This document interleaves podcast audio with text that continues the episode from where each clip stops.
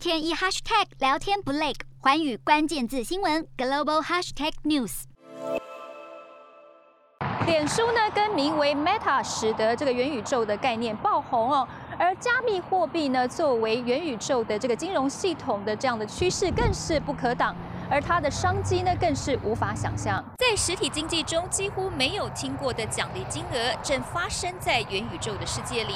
在这个世界，你可以购买虚拟房地产，把虚拟的广告看板出租，赚取被动收入。Decentraland 已创造出三千亿美元的房产商机，这是由于 Z 世代偏好数位资产。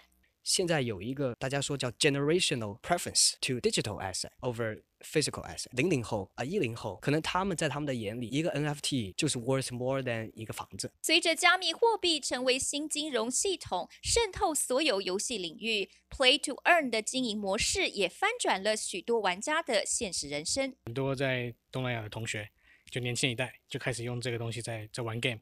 那一开始早期入场的，他们可能买这个怪物。是用很低的价钱买，跟他们打升级啊，或是转卖，他们赚的钱会更多。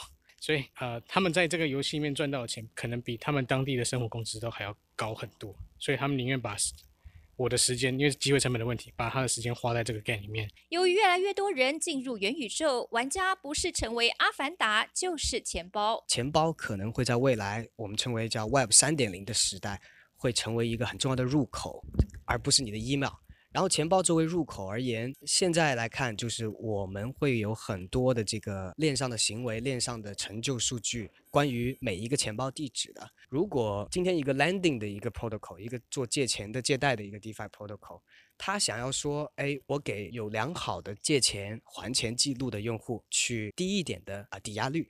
现在通常会要求百分之一百五甚至百分之两百的一个抵押率。那对于优质的用户，我们可以 offer 他百分之一百一的抵押率。而需要检索钱包信用的公司就必须付费，这笔金额一大部分是付给提供资料的顾客，也改变了目前客户资料被科技公司免费使用的缺点。寰宇新闻特派记者曾玉金在矽谷的采访报道。